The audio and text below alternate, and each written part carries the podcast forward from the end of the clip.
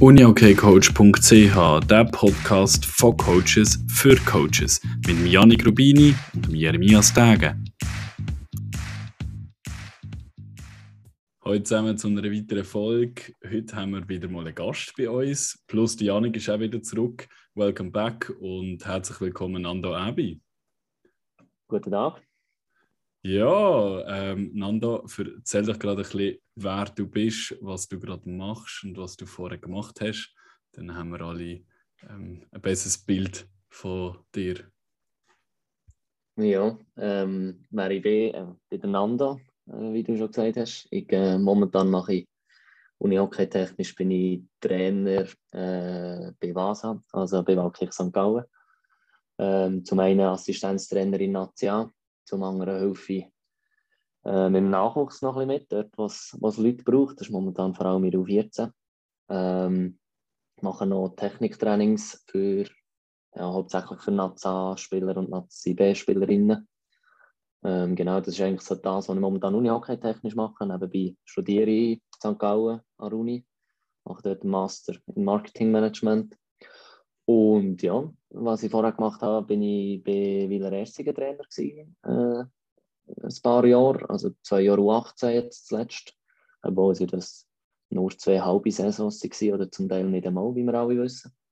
Vorher äh, drei Jahre U16 und noch vorher, als ich selber schon gespielt, noch gespielt habe in U18 und in U21, bin ich auch schon ein bisschen äh, Trainer gewesen, oder, oder unterstützender Trainer so auf U16 Stufe bei Wieler. Und ja, habe auch zu Bern studiert, den Bachelor gemacht. Das ist so das, was ich bis jetzt gemacht habe. Prima. Und wenn wir gerade noch ähm, an das Thema Weiterbildungen anknüpfen, wo wir im, in der Folge vorher äh, thematisiert haben. Du hast jetzt gerade den BTL abgeschlossen und bestanden. Herzliche Gratulation zu dem. Super Sache. Merci. Merci. Ähm, genau, ja, darüber musst du nicht viel erzählen, was du erlebt hast, weil das ja, ist ja ähnlich gesehen wie bei mir, respektive wir haben es ja zusammen gemacht, ich habe eine Prüfung noch nicht gemacht. Ähm, vielleicht trotzdem gerade so ein bisschen ein Highlight aus dieser Weiterbildung. Ja, es hat also sehr viele Highlights aus meiner Sicht. Ähm, sicher der Kurs an sich, vor allem der Austausch mit sehr vielen Leuten aus verschiedensten Sportarten. Das hast du, glaube ich, hier im Podcast auch schon mal angedeutet. Das ist sicher ein Highlight für mich. Cool ist wie trotz allem auch noch, dass wir ein paar aus dem Unihockey waren, also drei aus dem Unihockey waren, die gleich immer so ein bisschen den Sportartbezug wie hast können machen untereinander. Habe ich das Gefühl, wäre gleich noch ein bisschen anders gewesen, wenn du ganz allein wärst aus deiner Sportart. Das habe ich schon noch spannend gefunden. Und dann wie, äh, also finde ich halt, obwohl die Prüfung ja wie mühsam ist grundsätzlich, habe ich so die Art, wie man sie muss erbringen muss, gleich noch spannend gefunden, weil halt sehr viele unterschiedliche Sachen muss machen. Also ich habe es wie cool gefunden, dass man ein Praktikum muss machen und, und gleich recht viele Stunden, also ja, so um die 30 rum. Das habe ich eigentlich sehr interessant gefunden. Ich bin auch in verschiedensten Sportarten hineinschauen. Und dass man sich äh, zum Beispiel in der Arbeit, wo man schreibt, auch ein Gedanken über seine eigene Philosophie muss oder darf machen. Äh, ja, das sind so die spannenden Sachen gewesen, ja. Und ich bin dankbar gewesen, dass wir einen Großteil davon vor Ort haben dürfen, äh, absolvieren und nicht äh, online. Ja, prima. Sehr, sehr cool. Hey, jetzt, du hast gesagt, du hast in dem Sinne neu angefangen bei, bei VASA eine Frage, die wir auch immer wieder gestellt haben zu den anderen Trainern, ist, was machst du als erstes, wenn du mit einem neuen Team anfängst als Coach? Ja, äh, spannende Frage. Äh, es hat jetzt sicher, ist wie noch ein bisschen anders, weil ich ja Assistenztrainer bin National, also ich bin nicht federführend. Gleichzeitig bin ich auch bei den Junioren nie äh, hauptverantwortlich. Das ist sicher noch mal etwas anderes, als wenn jetzt du wie Cheftrainer bist in einem Team. Aber grundsätzlich, wenn ich, wenn ich in einem Team neu anfange, ähm, dann ist mir sicher wichtig, wie zuerst mal den Rahmen abzustecken, was, ja, was erwarte ich vom Team oder was müssen wir als Team wie leisten, dass es kann klappen Also so, so Grundsätze, was ist mir wichtig, wie, äh, dass wir jedes Training wirklich zu 100% nutzen, um zum wirklich auch besser werden. Ähm, und dass ich wie die Spieler äh, dabei will, unterstützen, auch besser zu werden. Und dass ich dass ihnen wie aber auch muss klar sein, dass ich auf diesem Weg auch immer wieder wird, äh, challengen und herausfordern und dass es nicht nur, nicht nur gemütlich wird in dem Sinn. So, so ein bisschen diesen Rahmen abstecken ist mir, ist mir glaube ich, als erstes sehr wichtig. Und ich habe aber auch das Gefühl, das kann man am Anfang sagen und dann macht man vielleicht sogar irgendeine, eine Präsentation oder was auch immer drüber. Aber äh, wirklich, wirklich passieren tut das Ganze ja dann effektiv im Training. Also, wenn ich am Anfang von einem Team sage, ja, das ist wichtig, dass wir immer Vollgas geben, also gibt es ja nie einen Spieler, der, der Nein sagt oder der sagt, nein, kann ich mich nicht damit, damit identifizieren. Also passieren tut es ja nicht wirklich jeder einzelnen Minute vom Training. Und was machst du spezifisch, wenn es nicht so ist? Also meistens ist es ja so, dass, dass äh, was du ansprichst mit 100% angeben, dass man natürlich immer äh, Schwankungen hat. Und also, wie tust du das für dich intern noch werten während dem Training? Wann hast du das Gefühl, dass das Team 100% performt ähm, in ihrer Ganzheitlichkeit? Und was sind so ein bisschen die Interventionsmöglichkeiten, die, die du brauchst oder hast? Vielleicht so aus der Vergangenheit oder so, vielleicht hast du so ein Beispiel, ja, genau. Ja, aber auch das äh, sehr spannend. So, so die Messbarkeit ist ja immer ein eine Frage, gerade so in Mannschaftssportarten. Ich habe das Gefühl, ja, das könnt ihr sicher auch bestätigen, ich das Gefühl, man, man bekommt so ein bisschen Eindruck davon während dem Training, hey, sind wir jetzt auf, auf dem Level von Intensität und von Qualität, die ich mir auch wie erhofft habe. Meistens, äh, wenn man das nicht ist, ist wie so ein Nebeneffekt, dass, dass auch sehr viel Gespräch nebenbei geht, wo es irgendwie nicht wirklich ums Unihockey geht. Das, also besonders bei Junioren finde ich das auch noch interessant, das merkt man dort relativ schnell. Ähm, und ja, jetzt bei den, bei den Herren, es ist nicht einmal, sagen mal so 100% anders, merke ich. Also auch dort merkst du, okay, wenn wir jetzt nicht auf dem Level sind, wo wir gerne wären, dann führt es dann auch dazu, dass, ja, also ganz einfache Sachen, wir brauchen viel länger, bis wir parat sind für die nächste Übung, was auch immer oder eben auch in der Übung selber, Zweikampf werden nicht mit der Intensität geführt, die ich mir, die ich mir erhoffe. Ich habe das Gefühl, da, ja, viel so ein über, über den Eindruck, den du hast, oder über das Gefühl, das entwickelst über all diese Jahre, ähm, ist sicher ein Punkt. Und ja, wie schreitest du ein? Ich finde auch dort, es soll ja wieder so ein bisschen schrittweise passieren, das Einschreiten. Also im Sinne von am Anfang einfach mal darauf hinweisen, das haben wir vorhin besprochen und vielleicht zuerst sogar auch mal fragen, wie, wie seht ihr es? Also, wie sieht das Team, was hat ihr das Gefühl, auf welchem Level sind wir aktuell? Ja, und, und dann ist auch spannend, oder? Dann kommt ja häufig so von denen, ja, nein, ich habe es eigentlich nicht so gut gefunden. Und dann ist, denkst du manchmal, okay, das sagen sie jetzt einfach, weil sie wissen, du willst das hören, dass du nicht so ganz zufrieden bist damit. Aber dann, mit der Zeit merke ich, glaube die Spieler schon auch, okay, das ist jetzt wirklich nicht, nicht das, was sich Trainer wünschen und eigentlich auch nicht das, was wir Spieler wollen. Also meistens fängt es mit, mit dem, dem Gespräch oder mit der Frage mal an. Ja, voll. Das läuft glaub, bei mir äh, ähnlich ab und bei mir auch mir, also, glaube auch so, wie ich, wie ich ihn kenne oder ähm, es schon erfahren Ich glaube schon wichtig, dass immer jeder Spieler sich mit seinen 100% misst. Das ist schon so etwas. Oder ich habe manchmal oft das Gefühl, dass wie, ähm, also es gibt so viele, die, irgendwie Förderkaderspieler U21 sind und er ähm, gehen sie in dieser Lage trainieren und dann prätschen sie einfach nochmal 20% Leistung drauf, ähm, echt von ihrer möglichen, äh, in dem Sinn, was sie Euro 21 oder so haben gezeigt. Und darum bin ich auch, bin ich auch noch kurz, ich immer schnell kurz, wenn jemand neu die ist, äh, trainieren und schnell kurz NLA-Training geschaut, wie sie sich dort verhalten. Und dann habe ich wie einen neuen Maßstab bei 100% und dann kannst du dann dort immer wieder wie bei Kützen. Ich glaube, das ist schon wichtig, dass man dort ein bisschen differenziert, weil aber irgendwie, weiß ich nicht, Spieler 15, 16, 17, 18, andere, andere Anspruch oder einer, der aus der Verletzung rauskommt, genau. Aber das ist doch ein typisches Phänomen, wenn du Spieler aufnimmst. Also ich beobachte das auch, wenn ich auf 14 Spieler in mein Training nehme, dann ähm, ab und zu sehe ich sie trainieren in der U14 oder ich höre auch vom, vom Trainer von der U14, ju, äh, eigentlich überzeugt er nicht so, der kommt zu mir und der macht einen super Job. Mhm. Und, und das Gleiche, wenn meine in der U18 sind und ich sage gesehen, auch dort geben sie nochmal äh, Zacken mehr.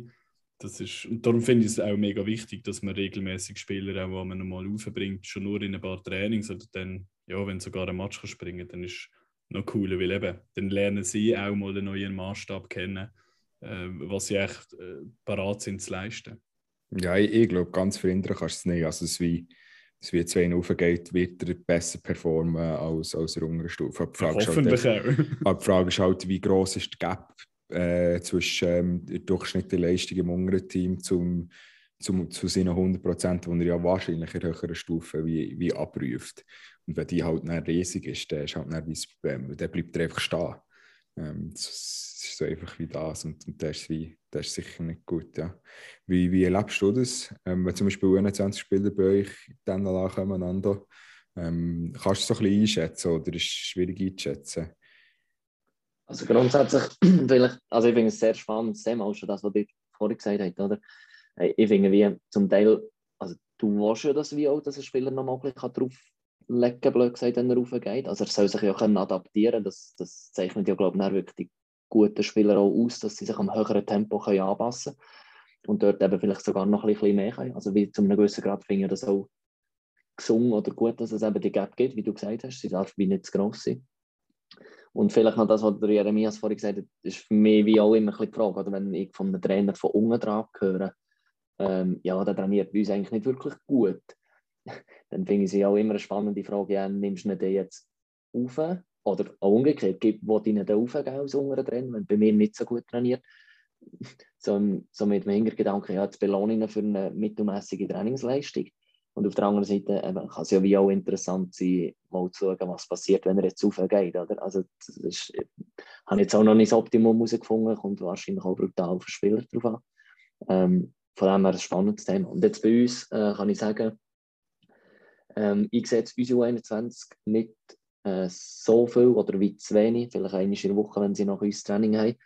Ähm, darum wollte ich mir jetzt auch nicht unbedingt das Urteil über die Spieler gerade anmassen. Was ich aber jetzt auch gehört habe von den Verantwortlichen von den Juniorenteams, oder gerade von U21, dass sie, teilweise, dass sie teilweise Spieler bei uns sehen, trainieren, wo, wo sie bei sich im U21 nie so qualitativ gut äh, erleben. Also ja, das ist da sicher äh, sicher äh, etwas dran. Ich mache mal ein einen krassen Switch, aber es geht so ein bisschen auf, ähm, in die Richtung National und Junioren. Ähm, wenn du jetzt schon beide Stufen in dem Sinn äh, coachst oder dort involviert bist, vorhin hast du das Thema gesagt, äh, wegen ähm, Schnelligkeit beim Besammeln nach einer Übung. Wer ist dort schneller? Die National oder die Juniorenteams?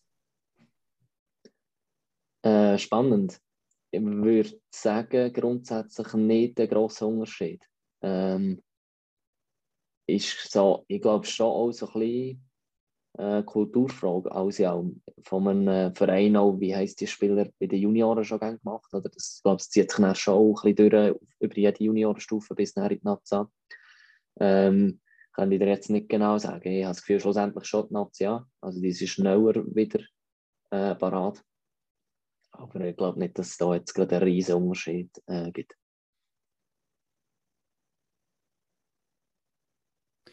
Top, das ist doch schon mal gut, spricht für die Nation. Äh, dann typische Floskel, die ich einmal reinbringe, ein ehemaliger Spieler ist auch ein guter Trainer, ja oder nein, wieso? Auch das wiederum finde ich ein spannendes Thema. Ähm, kann sein, oder? Muss aber nicht. Also überhaupt nicht zwingend. Und überlegen wir zu dieser Frage oder denken wir manchmal zu dem mal wie, wie das Gegenteil. Also jemand, der alle möglichen Trainerausbildungen gemacht hat und selber aber nie gespielt hat, sage ich jetzt mal, der wird wahrscheinlich auch nicht zwingend ein guter Trainer, obwohl er jede Ausbildung gemacht hat, was es irgendwie gibt.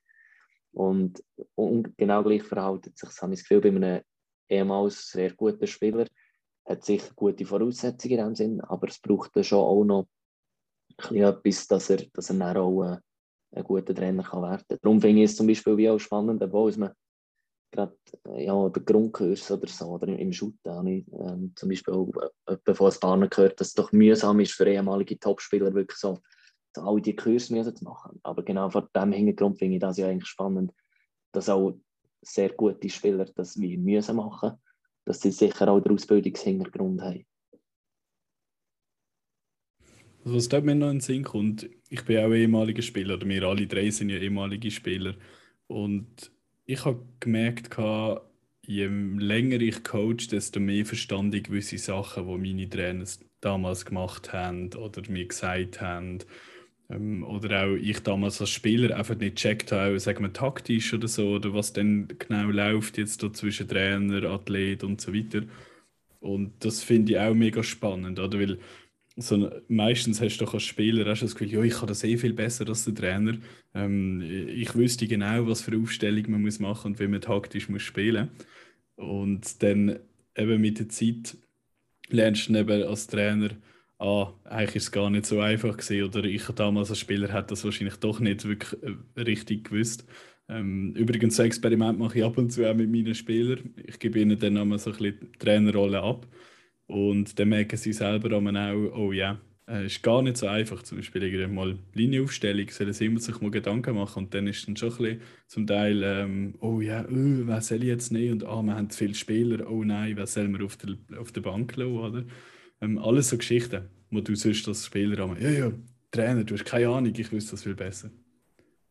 Ja, und ich, ich glaube auch, dass wie, du bist ja als Trainer das, wo du bist konfrontiert worden. Also, ich merke immer wieder, zum Beispiel äh, der Robert Testa, ich weiß nicht, ob das euch ein Begriff ist, er war bei uns Juniorentrainer, ja, in U21. Und ich merke, ich merke extrem viel, manchmal so parallel. Es ist wie das Déjà-vu, wo ich dann so denke, jetzt habe ich gerade etwas gesagt und ich habe es genau gleich oder ähnlich auch schon gehört als Spieler.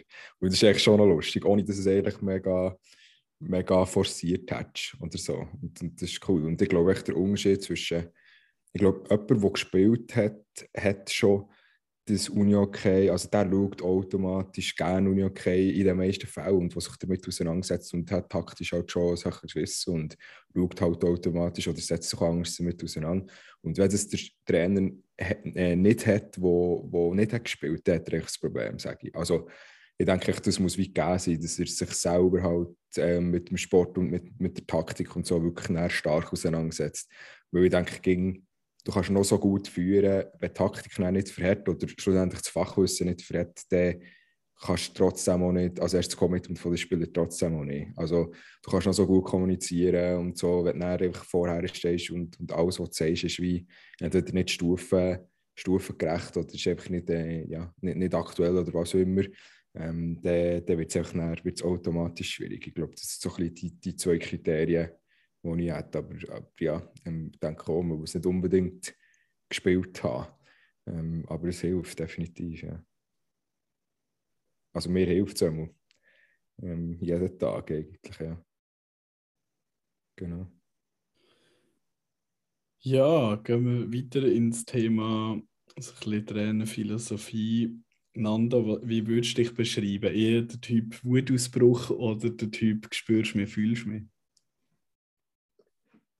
Ja, äh, hoffentlich äh, optimale Mischung. Nein, ähm, habe schon das Gefühl, es braucht wie äh, gewisse Autorität, die du anlegst. Und aber auch auf der anderen Seite musst du auf die Spieler zugehen und die Spieler müssen jederzeit wissen, dass sie auf dich zukommen können. Äh, und dass auch jeder Spieler äh, so ein bisschen weiss, äh, der Trainer nimmt, nimmt mich ernst und weiss auch so ein bisschen, vielleicht, keine Ahnung, von, von Problemen, die ich habe, was auch immer.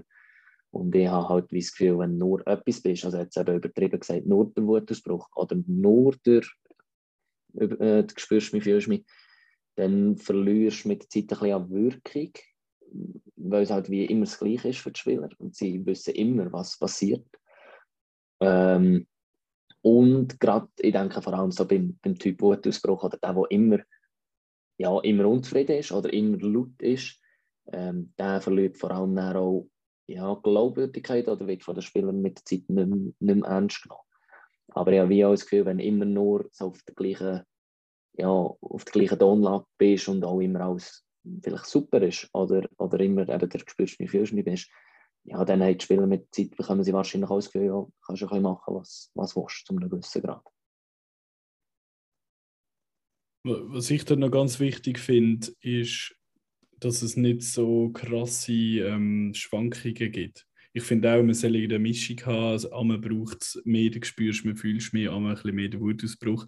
Aber so krasse Gegensätze, am Montag im Training drehst du voll durch und, und schreist alle zusammen und am Mittwoch bist du dann äh, gefühlt die Spieler schon massieren. Ähm, äh, das, das finde ich dann extrem krass. Und das höre ich leider eben immer wieder von Spielern auch, dass, dass sie sagen, hey, ich habe keine Ahnung ähm, bei dem Trainer, was mir erwartet im Training. Entweder eskaliert er völlig oder eben lässt uns voll machen. Ja, aber es ist ja auch, äh, weil sich der Trainer leiten von seinem Tag, den er vorher hatte. Wahrscheinlich. Ähm, so davon ausgehen, dass wenn er, wenn er Scheißtage hatte, dass er ähm, abends nach dem Team auslässt. Und das ist schon das Problem. Also ja, zum Beispiel auch Ruhe, jetzt haben sie viel so gemerkt, hey, look, heute habe ich die Energie nicht, 100% da zu und so, dann gebe ich viel mehr ab. Also es ist ja auch kein Problem, dann gehe ich ein bisschen mehr in den Hintergrund und so und, und versuche auch, ich glaube, das muss man halt auch wie eigentlich sich selber eingestehen, dass es heute äh, am Tag X halt gerade, äh, in dem Sinn äh, nicht 100% da ist und, und das ist ja völlig okay solange es nicht alle Woche einmal vorkommt oder zweimal, ist das in dem Sinne auch für, für das Team glaube ich, auch kein Problem. Ähm, von dem her äh, ja, kann man dort auch gut mit, mit sich selber auch, auch ehrlich sein. Äh, Nando, kannst du ein bisschen erzählen, was im Moment so ein bisschen deine Aufgaben sind ähm, bei, bei NASA, ähm, bei VASA? Also wie hat er so das Staff-Management oder so aufteilt und genau. Also vielleicht zuerst zur Ausgangslage. Wir sind in dem Sinn ähm, rein von der, von der Anzahl Trainer her bis zu einem fünfköpfigen Staff, ähm, wenn man so will. Also wir haben den, Chef, der Armin, und dann haben wir äh, wie zwei ehemalige Spieler, die aber äh, einfach ein Training in der Woche kommen und sich sozusagen das Spiel untereinander aufteilen, also dass einfach immer einer von ihnen um ist. Ähm, ist aber nicht immer eben der gleiche. Und dann haben wir noch den U21-Trainer, der auch dabei ist, wenn es geht. Und ich bin eigentlich wie der Assistent, der grundsätzlich ja, immer um ist in den Trainings und auch an den Spiel um ist. Und in dem Sinn, äh, blöd gesagt, auch am meisten übernimmt, äh, am meisten teilen mal. Ähm, genau, was es ist sehr, also rein inhaltlich vom Training ist so, dass sehr viel aufteilt wird und auch unterschiedlich. Also ich mache jetzt nicht jede Woche bin ich zum Beispiel nur für, für keine Ahnung, äh, Abschlussübungen verantwortlich, sondern es wechselt schon auch. Ähm, was ich jetzt immer gemacht habe, sind gerade so Bereiche Sprünge, Sprints vor dem Training. Ähm, hat wahrscheinlich auch ein bisschen, oder wahrscheinlich hat auch ein bisschen damit zu tun, dass jetzt eben, dass gerade die Trainerausbildung auch das Thema war und ich das Gefühl habe, dass ich da recht okay äh, Support kann geben kann, inhaltlich. Ähm, und dann ist sicher auch Spielmitbau ein grösserer Teil von mir als Spiel ohne Ball. Ähm, heisst gerade so Abschlussübungen und ja, ich nenne das dann so ein bisschen äh, ja, taktische Abschlussübungen. Also nicht einfach, dass wir geschossen haben, sondern auch ein bisschen, ja, wir machen Zone nach dem Pass und probieren aus dieser Zone den Abschluss zu suchen, weil wir das hoffentlich dann auch am Wochenende gegen den Gegner können. Also das ist zum Beispiel so ein Klassiker, den ich, den ich immer wieder mache. Dann gerade so, so Aktivierungsspielformen, also zum Beispiel nach dem Warm-up oder mhm. bevor wir dann in richtig Spielteil gehen, ist auch so ein das, was ich, äh, was ich mache. An dem Spiel oder während des Spiels ist es so, dass ich grundsätzlich mal, mal die Wechsel bei mir sind. Dann mache ich so eine, äh, wie soll ich dem sagen, so eine Instant-Chancenstatistik, ähm, dass wir so ein bisschen äh, möglichst äh, objektive Sicht auch darauf haben, ob, ob, wir jetzt wirklich mehr Chancen haben als die Gegner oder ist das einfach mhm. das, was wir das Gefühl haben. Mhm. Ähm, und dann bin ich auch so ein bisschen mehr mit den Spielern ein zu während dem Spiel etwas, etwas am Anschauen. Aber es ist jetzt nicht so, dass wir wie sagen, jemand macht nur Infield-Coaching, jemand macht nur Bench-Coaching oder jemand macht nur mit der ganzen Linie, jemand nur individuell. Das wechselt während dem Spiel doch auch, äh, wie es mhm. gerade passt ja, mit dem habe ich auch die beste Erfahrungen gemacht. Ich glaube, ich, ich habe es auch nicht so gerne, wenn es so hure durchtaktet strukturiert ist, weil dann kannst du halt auch nicht so ausbrechen, je nachdem musst du halt ja, musst auch re reagieren auf gewisse, auf gewisse Sachen, die, die im Spiel passieren.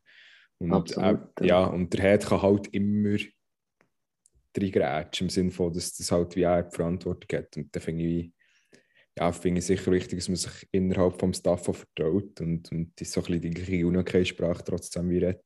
Ist nicht immer ganz so einfach, aber, aber ich denke, dass, dass dort ähm, viel Kommunikation auch nötig ist. Habt ihr so Austauschgefäße, wo ihr spezifisch wie unter der Woche wie geplant haben. Zum Beispiel, sagen wir jetzt mal, immer am Montag schauen das Spiel vom vergangenen Wochenende an oder, oder, oder wie macht ihr so innerhalb vom Staff den Reflexionsprozess? Oder wie hast du das auch früher äh, mit deinen Staffs oder mit deinen Teams gemacht? Ähm, also momentan, es ist jetzt nicht so, dass wir ein, ein fixes, in dem Sinn wie eine Meeting-Zeit haben, immer am Dienstag vor dem Training oder so. Ähm, kommt auch ein bisschen darauf an. Also zum Beispiel kann es auch vorkommen, jetzt äh, letzte Woche äh, am Freitagabend zu, zu tun gehabt. Und St. Gallen ist, äh, geht doch ein Zeitchen zum Fahren in den Garten. Kann es gut auch sein, dass schon in Gar Sachen besprochen werden. Oder noch häufiger kommt es natürlich vor, wenn wir eine Doppelrunde haben. Also kann gut sein, dass das schon in Gar stattfindet. Dann äh, sicher ähm, in der Woche, wo dann wieder Trainings stattfinden, ähm, vor dem ersten Training meistens. Ähm, dort finden die, die häufigsten Gespräche äh, statt. Und dann, ich, ich meine, ich bin Student, zum einen und zum anderen auch sehr interessiert, dieses Spiel nochmal zu schauen, so ein bisschen mit einer distanzierten Sicht sozusagen. Und darum schaue ich auch häufig nach in der Woche darauf auch nochmal das Spiel, obwohl ich jetzt wie nicht für die Videoanalyse verantwortlich bin. Und so habe ich dann wie nochmal Inputs, die wir häufig auch so am Mittwoch zum Beispiel nochmal äh, besprechen. Aber ist jetzt auch dort ist es wie nicht äh, fix festgelegt. Und selber als Trainer, oder wo ich äh, Hauptverantwortlicher war, ähm, bei den Junioren, vielleicht zuerst und auch während dem Spiel, weil du vorhin gesagt hast, du es nicht gerne, wenn man, wenn man es so fix zuteilt und dann nicht kann reagieren kann. Ähm, Finde ich es einfach lustig. Bei ich zum Beispiel, wo ich, wo ich Chef, ja, wenn man so will, Chef war, das ist teilweise vorgekommen, dass ich in einem Spiel, wenn es 10 Goal gegeben hat, dass ich vielleicht von diesen 10 Goal äh, drei wirklich gesehen habe und bei den anderen sieben bin ich mit irgendeinem Spieler oder mit irgendeiner Linie etwas am Besprechen gewesen. Und also es wäre mir wie nie in Sinn gekommen, dass meine Assistenten nichts können sagen oder, oder wenn, wenn die etwas sehen, weil ich gerade wieder etwas anderes am machen bin oder mit jemandem am Reden, dann finde ich es ja wie zwingend, dass die auch einschreiten können. Mhm. Äh, das habe ich, habe ich noch ja, so lustig gefunden. Und äh, mhm. Wie haben wir es sonst gemacht? Also, ich weiß nicht, das könnt ihr wahrscheinlich auch bestätigen. Grundsätzlich ist es so, dass gerade im Juniorenbereich sind die meisten Vereine einfach froh, haben sie einen Cheftrainer, der Zeit hat und vielleicht sogar mal ein Video kann schauen kann. Und ich habe das recht häufig machen Ich bin auch immer recht früh vor dem Training da sage jetzt mal. Aber meistens eben, sind die Vereine froh, wenn sie einen solchen Chef haben. Und dann noch Assistenten finden, die wie auch Zeit haben, um das alles nochmal anzuschauen oder, oder so, ist, ist ja, schon ein bisschen schwieriger. Und ich habe das Glück gehabt, dass ich mit meinen Assistenten eigentlich immer reden konnte. Wir sind auch häufig noch ein Training in der Woche irgendwie noch etwas gegessen oder so. Und dort sind dann meistens so die Austauschen haben, stattgefunden. Cool, ja. Ja, finde ich schon wichtig, dass man, also, das ist natürlich auch ein bisschen Verantwortung vom Head, wie er das organisieren will. Ähm, aber ich, ich habe immer gemerkt, halt, wenn du challenged wirst, einerseits von, von untereinander Staff, finde auch die hure Bezeichnung hat, Assistent, äh, Co-Trainer und so, finde ich eh immer ein bisschen schwierig. Ähm, ist schon klar, einer muss die Verantwortung haben und so, aber trotzdem, was, was Unihockey technisch anbelangt und so, äh, finde ich schon cool, wenn jeder so ein bisschen gleichberechtigt ist oder beziehungsweise ähm, jeder ja, seine Stimme hat und das willst du ja auch du willst ja verschiedene Blickwinkel und so. Und, und darum äh, finde ich schon wichtig, ja. Genau. Ich finde, das ist essentiell, um auch weiterzukommen als, als Trainer selber, aber auch als Staff oder als Mannschaft, dass man sich gegenseitig challenged, ähm, aber eben auch austauscht und, und voneinander kann profitieren kann. Jeder hat irgendwelche auch Stärken, die er mit in das Team reinbringen kann und die, das muss man unbedingt nutzen. Und mir ist es auch mega wichtig, dass ich mich regelmäßig mit meinem Staff austauschen und dass sie zum Teil auch gewisse Verantwortung übernehmen oder Entscheidungen treffen. Ähm, genau. Ja, du hast vorher so verschiedene Sachen angesprochen, Kananda, was du alles machst. Du wirst ja sicher irgendwelche Tools brauchen dort dazu. Was ist so ein bisschen das beste Tool ähm, in deinem Traineralltag? Ähm, da muss ich dazu sagen, also gerade bei Wieler vorher habe ich sehr viel auch mit XPS geschafft, wie die das ja glaube ich auch beide machen. Also das ist schlussendlich fast alles über das gelaufen. Äh, gross einfach Kommunikation. Videos die habe ich dort drüber gemacht, Trainingspläne, also wirklich fast alles. Von dem her, vor, vor einem Jahr wäre meine Antwort ganz klar XPS gewesen. Äh, jetzt haben wir das nicht. Und jetzt habe ich ein, ein anderes Aufgabenfeld, ein, ein kleineres vielleicht auch, jetzt rein für das Team bezogen. Und darum ist wahrscheinlich mein wertvollstes Tool aktuell ein, ein nicht digitales und das ist einfach mein, mein schwarzes Notizbüchlein, das von diesen Leuten auch aus die Bibel beschimpft oder bezeichnet wird, wenn man so will. Ähm, ja, das brauche ich sicher sehr häufig. Und dann gerade, also ich sage jetzt mal, oder, für, für so Chancenstatistik so gibt es ein paar Mal, also gibt es ein Excel, ähm, das ich schaue, ähm, manchmal auf der Swiss Union Plattform, manchmal in meinem Videobearbeitungstool. Ähm, aber sonst bin ich wahrscheinlich weniger äh, auf ein digitales Tool wirklich so äh, angewiesen, wie ich das noch vor, vor ein, zwei Jahren war. Wie, wie ist der Wechsel, ähm, und wie ist der Wechsel wahrgenommen von gefühlt komplett digital mit XPS zu nachher wieder ein bisschen analog? Ja, nicht ganz einfach, äh, muss ich sagen. Aber wie gesagt, ich, mach, ich, also, ich muss auch nicht mehr so viel machen oder, für ein Team. Also, zum Beispiel eben Videoanalyse ist nicht mehr grundsätzlich mein Gebiet. Das heisst, auch die ganze Tagging-Geschichte jetzt bei XPS zum Beispiel äh, mache ich nicht mehr. Ähm, aber gleich bei vielen Sachen merke ich, ah, das wäre jetzt schon um einiges praktischer. Aber ja, also es ist halt einfach so, ah, ja, ja, mit, dem, mit dem muss ich arbeiten, was ich habe. Und ja, ist, ist okay. Und jetzt habe ich mich auch wieder daran gewöhnt. Aber äh, es ist sicher sehr nützlich. Gewesen. Ja, also ich sage eben, wie du sagst, Videoanalyse ohne Hanging-Tool ist, ist für mich auch eigentlich un, un, unvorstellbar sie haben früher noch, ich weiß noch, noch irgendwie Zeiten rausgeschrieben und, und dann mit dem, mit dem ganzen, mit dem ganzen Match ins Training und dann wie vorgespult, genau auf, auf die Abspielmarke und dann la, la, la auf und dann genau dann schon bei Leertaste gewartet und das Spiel als Szene kaum gesehen und dann draufgedrückt und, und so und äh, das ist schon das ist schon krass, was sich verändert hat. Ähm, Darum, äh, ich möchte, ich möchte XPS und, und auch den Artfish echt gar nicht, gar nicht missen. Ähm, das sind schon zwei coole Tools, ja, die viel Zeit sparen. Ja, das ist wirklich, das ist wirklich cool. Zum Beispiel, als Beispiel den Use Case gehabt, das Eis hat Match am Dienstag gegen, Winterthur und, und der Spieler von mir hat, äh, sein, hat äh, durchgespielt äh, vor U21 und, und dann bin ich halt mit dem Dartfish Panel der gestanden und hat tagged und innerhalb von ja, wenn er das Video von, von sessunek.tv abgeladen und, und dann die Szenen wie kann und ihm können zur Verfügung stellen mit dem Kommentar, mit vielleicht von mir. 20 Minuten Aufwand oder so, klar um das Spiel und so, aber rein zu bearbeiten und, und, und zu reinzeichnen etc. Das war vielleicht 20 Minuten. Gewesen. Und das ist schon, das ist schon cool, ja. Und auch Mehrwert im Spieler generieren. Wer, oder wie macht ihr die Analyse? Äh, also braucht ihr ein Tool oder macht ihr so ohne Tool echt normal schneiden oder? Ähm, also grundsätzlich natürlich mit einem Tool, wo man Videos schneiden kann, das schon, ja. Ähm, ich weiß gar nicht, äh, was es da auf Apple gibt. Äh, iMovie wahrscheinlich, ich weiß nicht genau. Mhm. Jedenfalls irgendwie mhm. mit so einem Tool. Mhm. Und dann rein im, im Training oder in Theorie machen wir es dann über, über äh, wie heißt es, Coach sein. Mhm. Ich glaube, das, was mhm. die aller, allermeisten brauchen. Ja. Mhm. Wo, es gar nicht mehr gibt mittlerweile, ich glaube, es wird nicht mehr supported. Ähm, okay. Ich glaube, Coaches, Coaches IRA ist, ist, ist vorbei. Ähm, oh, ein harter Schlag, ein harter Schlag weil, für glaub, viele Trainer. Ja, weil da, also die, die es noch haben, können es einfach weiterhin brauchen. Ähm, ich habe es auch noch, ich habe jetzt mal wie abgeladen, aber ich glaube, es wird, es wird nicht mehr geupdatet.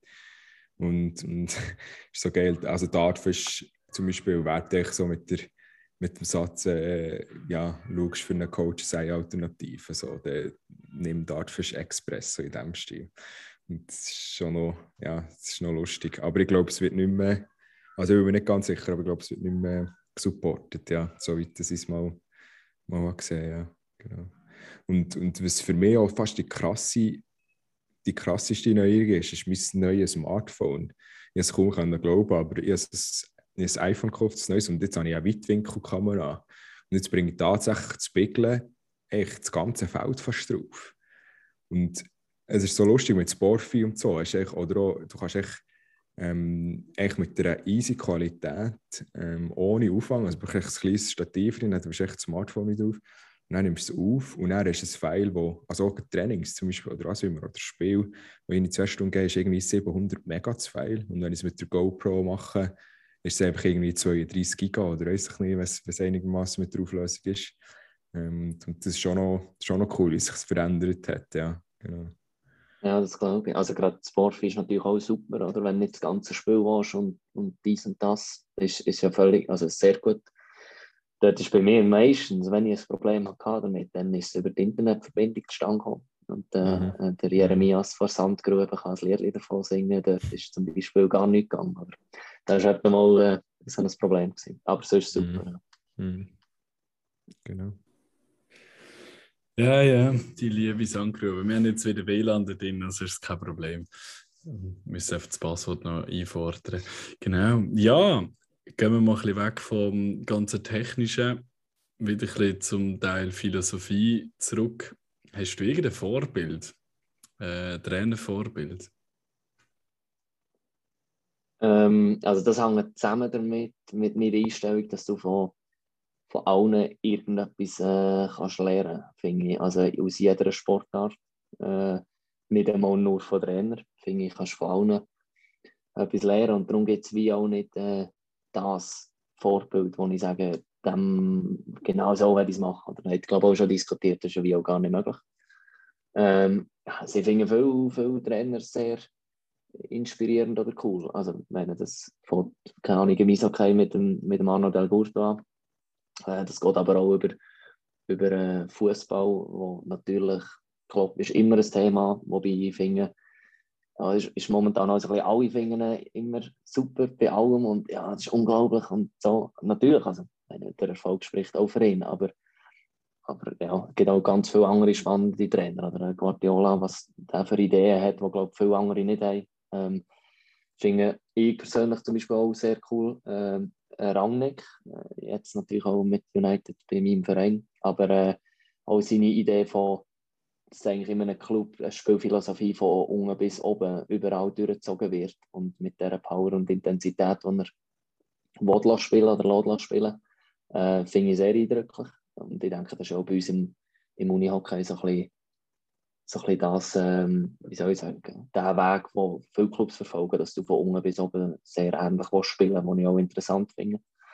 Ähm, ja, das sind so einzelne. Ähm, finde zum Beispiel auch cool, äh, Nagelsmann, wo doch sehr jung ist auch, ähm, wo auch viel Energie bringt, ähm, merkt man. Also das habe ich vor allem dann gemerkt, wo ich Zuschauer gespielt wurde. Das ist ein Spiel, das ich damals, ich glaube, noch von Leipzig geschaut habe. Das ist eigentlich nur ihn gehört, gefühlt. Äh, sehr spannend gefunden, wo man dann sagt, ja, nein, es hat nicht zu viel reinrufen und so. Und, und dann ist er oder bei, bei einem sehr guten Club in Deutschland, wo als sehr guter Trainer auch gelobt wird, der, der so viel reinruft. Das habe ich wirklich spannend gefunden.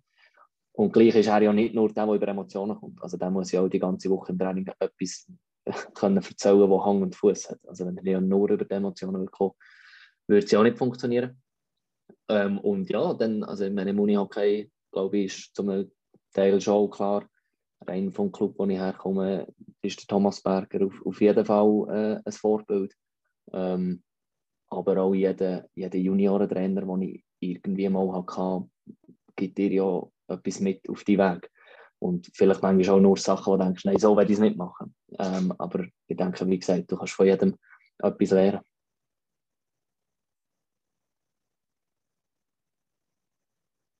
Ja, ähm, sicher etwas auch zu mitnehmen für, für, äh, für alle unsere Zuhörer und Zuhörerinnen. Ich glaube, eben, das, ist, das, ist, äh, das sehen wir ja schon manchmal gesagt. Ich glaube, ähm, das ist wirklich so Augen, Augen offen und, und schauen, wo das kannst.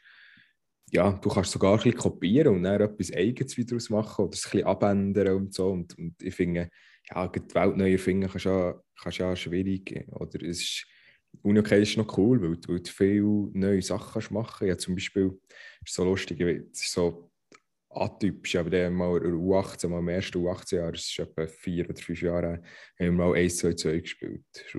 Und das hat auch niemand gemacht, der ganze Liga. Und meine Spieler sind fast durchgedreht, weil es, weil es schwierig war und, und sie sich nicht mit dem können identifizieren und so. Es war extrem schwierig. Gewesen.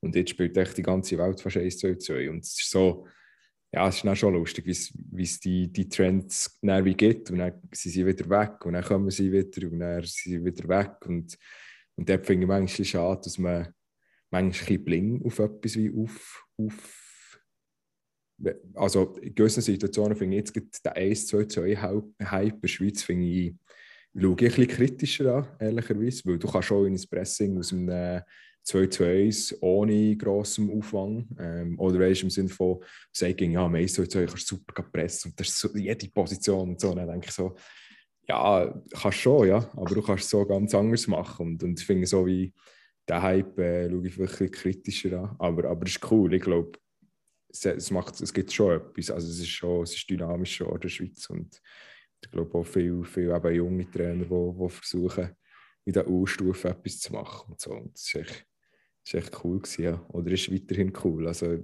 denke auch, dass, dass, wie, ähm, dass man dort auch Sachen, ja, das hat jetzt ein bisschen zur, zur Theorie, also es war jetzt nicht Theorie gewesen, mit «Schau etwas und mach es wie nachher». Im Sinne von, ja, wenn du die finnische Nazi anschaust, dann kommst du mit dem Meister im nächsten äh, U16-Training, musst du natürlich schauen. Und, und das, was du hast gesagt wegen der Organisation im Sinne von vom Verein, die gleiche Struktur und so, dort sind wir bei den Tigers immer ein bisschen anders gefahren und, und denke unterm Strich gar nicht so schlecht. Weil ich das Gefühl habe, dass wie einerseits ist wie die Bindung vom, vom Trainer grösser, wenn er sich selber auch weiterentwickeln kann innerhalb von seiner Philosophie. Ähm, also es kommt natürlich darauf an, wie eng dass man da Rahmen steckt. Im Sinne von, bei ist ja, ähm, ist er ja glaube ich, recht eng, so, so wie man es von außen beobachten kann.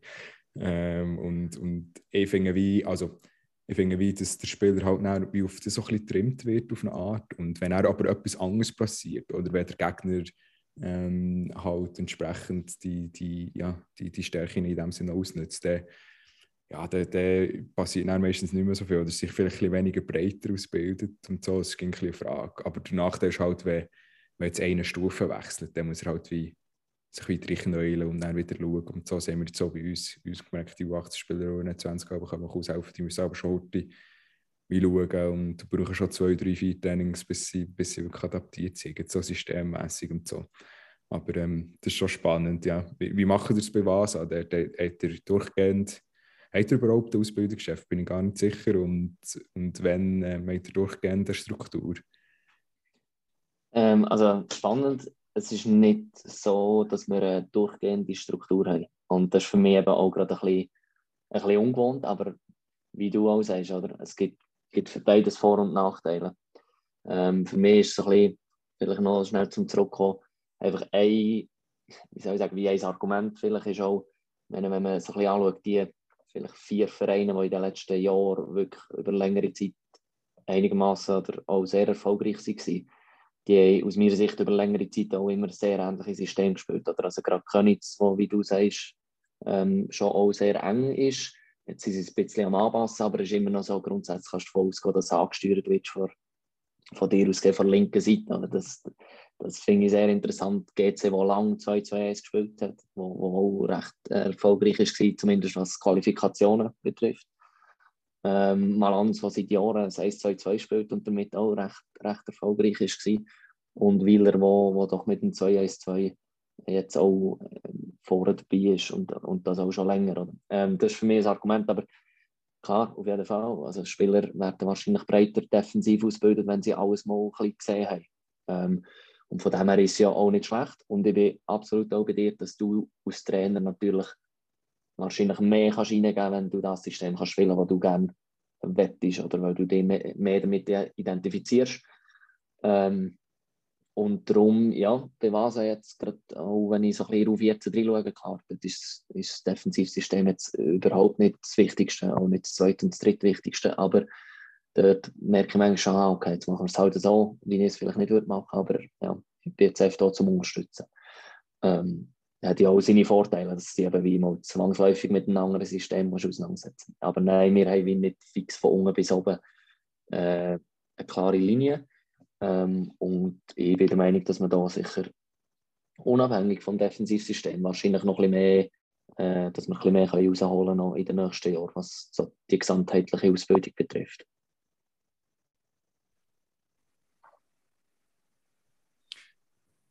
Bleiben wir so ein bisschen beim Unihockey-Spiel. Wie sieht für dich das perfekte Unihockey-Spiel aus? äh, viel, viel äh, Kontrolle vor allem. Also möglichst, wie soll ich sagen, äh, ja, Zufallsfaktor abstellen geht ja wie nicht. Ähm, aber zum Beispiel für mich ist so etwas, was ich eigentlich nicht gerne sehe, ist so ein, so ein Hawaii-Spiel, was einfach nur hin und her geht. Und am Schluss gewünscht 10-4. Ah, geil, wir haben 6 Goal mehr gemacht als der Gegner. Aber bei jedem Konto, den wir gefahren haben, haben sie vorher schon einen. Und wenn unser Goalie nicht einen super Tag hat oder wir nicht einfach Glück haben, dann könnte man auch verlieren. Oder? Und das habe ich wie nicht so gerne. Darum viel Kontrolle. Das heisst natürlich auch viel den Ball gerne, weil wenn wir den Ball haben, kann der Gegner nicht wirklich viel damit anfangen. Was ja aber auch nicht unbedingt, also nicht sehr einfach ist, weil gerade sehr viele Defensivsysteme immer enger werden und es wird immer mühsamer mit Ball etwas, etwas anzustellen. Auch in der Schweiz, wenn man so ein bisschen SSL sieht manchmal noch ein bisschen anders aus, denkt es mir, aber in der Schweiz ist es auf jeden Fall so. Ähm, trotzdem eigentlich möglichst viel mit Ball, aber gleich auch Kontrolle über das Spiel, wenn wir wieder den nicht haben. Finde ich schon auch cool. Oder? Also wenn wir am Gegner können sagen, hey, du hast zwar den Ball, aber wir wollen gerne, dass du hier spielst und wir machen auch alles, um dort her spielst und wir dort auch wieder gewinnen können und von dort auch wieder gute Chancen bekommen ähm, Ja, ich glaube, Kontrolle ist ein gutes Wort und gleich auch Intensität. Oder? Also was ich dann wie nicht gerne habe, sind gleich Spiele, wo einfach zwei Teams wo defensiv stehen und warten, bis etwas passiert. Das wie gleich nicht, die Intensität soll da sein. Ja, es ist schon ähm, ein schmaler Grad. in den letzten zwei Spielen kann ich recht ein Lied davon singen. Ähm, wir spielen extrem mit viel Ballbesitz, 21 äh, und, und, zwei dominant auftreten mit Ball und so. Und, und eben, wir, zum Beispiel, wir waren der Wintertour und, und haben wirklich, ja, wirklich sehr viel Ballbesitz und wir kontrollieren einfach relativ viel. Klar, wir haben auch viel Powerplay und so, das, das gehört dann alles wieder dazu.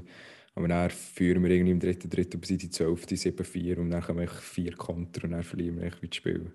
Und das ist halt dann wie so, ist halt dann wie schwierig zu akzeptieren. Es ist, ich glaube, wenn du so spielen wie glaub, wir wollen kein spielen, dann, dann ist halt schon wichtig, ist, was sind die Interventionsstrategien für die Konter. Ich glaube, da musst du einen riesig guten Plan haben, weil es eigentlich nichts bringt, wenn du 80% der Ball hast und, und, und und halt schon deine Chance, wenn dann, oder die Effizienz finde ich dann schon sehr tagesformabhängig. Wenn du zum Beispiel jetzt auch gegen Schweden gesehen im Halbfinale ist das ein klassisches Beispiel.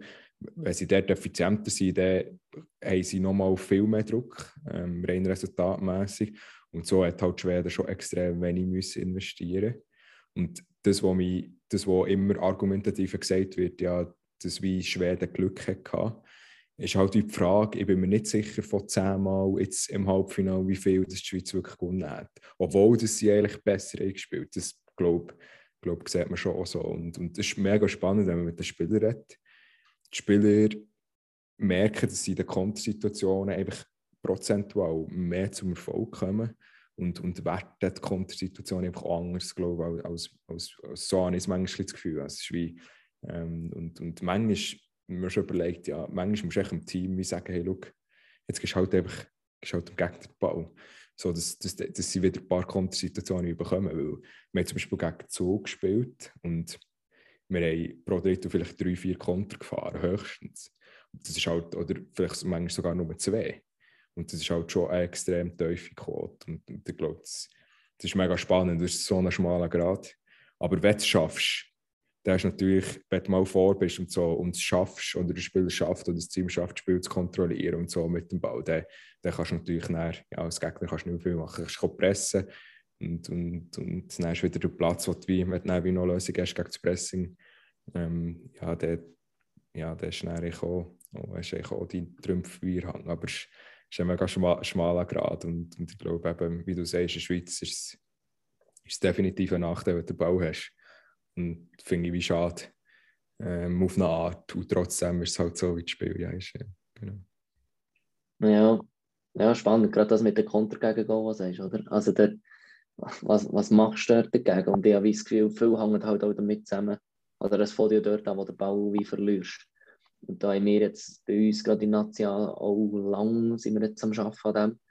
Was halt auch viel so ein bisschen mit, ja, also es hat vor allem auch ein bisschen mit Geduld zu tun Also muss ich jetzt, eben gerade wenn ich führe oder mit zwei, drei gehe, muss ich jetzt den Querpass noch suchen, wo irgendwie so ein Risiko-Gewinnverhältnis nicht mhm. optimal mm. ist und dann gibt es genau den Konter. Oder? Und wenn, ich finde es wie cool, wenn du dort ein Team hast, wo die Spieler auch merken, ah, jetzt, jetzt ist geil, wir führen und wir haben den Ball und wir wollen mm. weiterhin etwas machen. Aber wir müssen nicht um jeden Preis wie den Pass immer noch suchen. Mm. Glaub, das, ja, ja, genau. Das ist jetzt auch ein eine provokante Aussage. Ich bin echt der Meinung, dass Rennen so in den offensiven Halbzonen ne, fast ein bisschen mehr Zeit hast als zum Beispiel Ruhe 20. Weil Ruhe 20 wird einfach hau drauf, einfach in und out taktisch gehe ich voll drauf. Und, und viele Teams und das wird mir auch bestätigt von den U21-Spielern. Sie sagen, oh, schau, in gewissen Situationen habe ich null Zeit. Viel weniger als U21, beispielsweise so in den offensiven Ecken und so. Dort ist es einfach dort ist krass, wie viel physischer gespielt wird. Und so, so der Unterschied zur U21. Aber dann so, so in, der Hauptposition oder so auf dem offenen Feld, dort ist einfach U21, wo man der Trend oder was auch immer, ist einfach halt drauf. Und da ist es halt schon extrem schwierig, das Gewinnrisiko für auch, und das dann entsprechend auch wie, weil das ist die ganze Druck und dann musst du halt die Entscheidung treffen und, und es ist so schwierig, der Konter, ähm, der Konter wie abzuwenden zum Teil. Aber ja, ähm, du hast recht, ich glaube auch, je besser es entscheidest mit Ball, desto weniger Konter wirst du gegen dich haben und desto weniger Goal wirst du schlussendlich auch äh, ähm, bekommen. Ich glaube, es ist ein, ein Mix aus, aus allem. Ja. Ihr es können verbessern jetzt so bei, bei was? Was hast du so das subjektive Gefühl von dir? Ähm, ja, habt ihr Fortschritte gemacht? dass wir es wirklich haben können verbessern können. Wirklich, das habe ich das Gefühl. Äh, wir haben halt leider in diesem Kalenderjahr auf dem ein Spiel gehabt. Also gerade so Reichenberg wäre natürlich interessant gewesen, ähm, ähm, wo er wie nicht stattgefunden hat. Ähm, gegen Thun war dann ein bisschen eine andere Frage, gewesen, auch mit dem ganzen Drumherum, sage ich mal. Ähm, aber ich habe wirklich subjektiv das Gefühl, dass wir es können verbessern können. Mehr Geduld mit Bau, mehr clevere Entscheidungen. Ähm, ja, habe ich das Gefühl, jetzt muss sich wie im Spiel auch noch ein bisschen, ein bisschen bestätigen. Oder? Ähm, nicht nur, nicht nur äh, subjektiv äh, die Wahrnehmung. Und was du sagst, finde ich auch spannend, das habe ich mir jetzt noch nie darüber Gedanken gemacht, dass wir U21 weniger Zeit hat. Grundsätzlich bin ich schon auch der Meinung, eben auch wenn man unser Spiel vergleicht mit, mit anderen Nationen oder in anderen Ländern, dann ist einfach teilweise wirklich Intensität brutal hoch. Zweikampfwerte geführt, als gäbe es kein Morgen mehr, aber manchmal ist wirklich mhm. weit, weit weg davon entfernt, irgendwie super oder fair sein. Und yeah. dann können wir dann so Aussagen von der ja, wir wollen den Check fertig machen. Ja, wir sind nicht im Eishockey. Also ja, yeah. dann machst du vielleicht yeah. den Check fertig, aber bei uns hast du das wie nicht. Und dann habe ich das Gefühl, haben andere Länder schon auch noch, bekommen es besser her, eine hohe Intensität zu fahren, Härte Zweikämpfe, aber ohne dass einfach, also ja, eben drauf gehauen, drauf, weiß nicht was gemacht mm. wird.